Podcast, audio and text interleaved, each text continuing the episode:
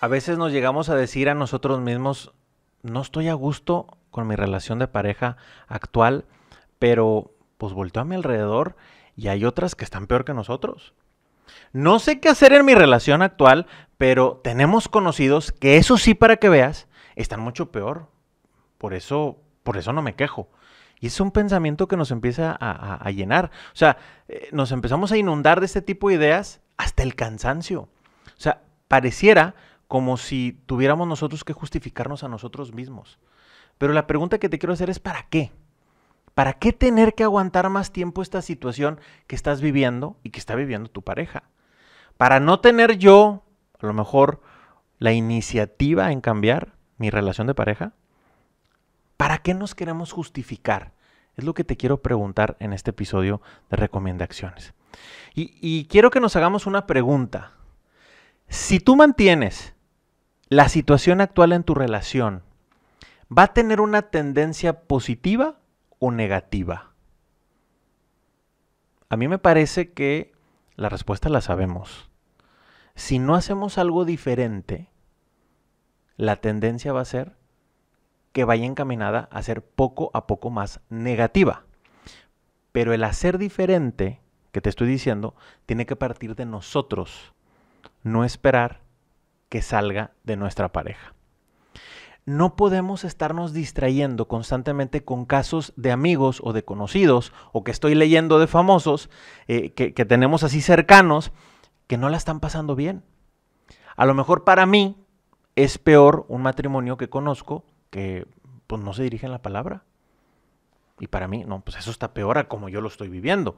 Pero a lo mejor si le pregunto eso ese matrimonio que no se dirige la palabra, para ellos su situación no es tan peor como los que están viviendo otros amigos de ellos que, se insultan y se pelean frente a los demás amigos.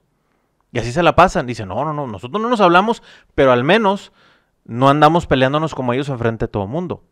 Y quizá esos que se pelean dicen, oye, pues sí nos peleamos y todo, pero no estamos tan mal, porque a lo mejor sí tendremos peleas públicas y todo, pero no como nuestros otros amigos que a lo mejor están cayendo con un problema de infidelidad.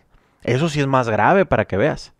Y a lo mejor el de la infidelidad dice, pues sí, a lo mejor nos estamos fallando en el tema de la fidelidad, pero pues no es tan peor como nuestros otros amigos que se golpean, que hay violencia física, y así nos podemos pasar justificando. Y el de la violencia física tiene otro caso peor. Y así nos vamos. El problema es de que esto va creciendo al grado, pues que va a llegar a un tema que nos va a ser impasable esta, esta relación matrimonial que tenemos.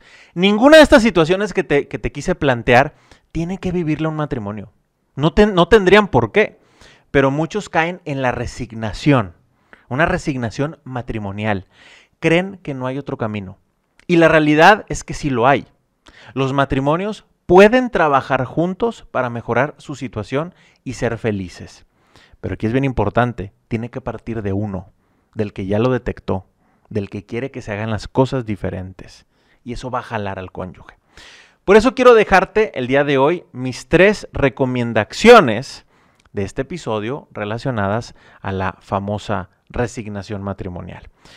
Punto número uno, pregúntate si no estás cayendo tú de una o de otra manera en la resignación matrimonial. ¿Qué factores detectas?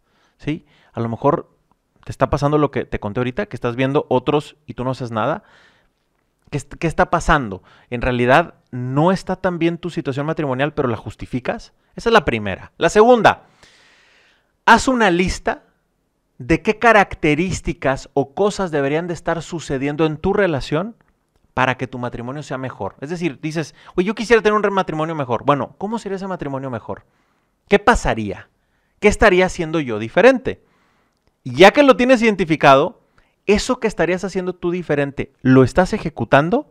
¿O siempre está sujeto a que mi cónyuge también lo haga? Cuidado con eso. Y la tercera, y va relacionado a esto que te digo, puedes empezar a hacer el cambio tú. Tú solo, tú sola, no tu pareja. Para que la dinámica de la relación cambie, tiene que partir de uno de los dos cónyuges. No podemos esperar falsamente que le van a hacer a él o le van a hacer a ella junto a mí. Pero no voy a iniciar hasta que yo vea que empiece la otra persona. En la mayoría de los casos somos nosotros los que tenemos que empezar ese cambio. Soy Indalecio Montemayor de Familink en esta edición más de recomendaciones. Te invito a que nos escuches o nos veas la próxima semana en un episodio más.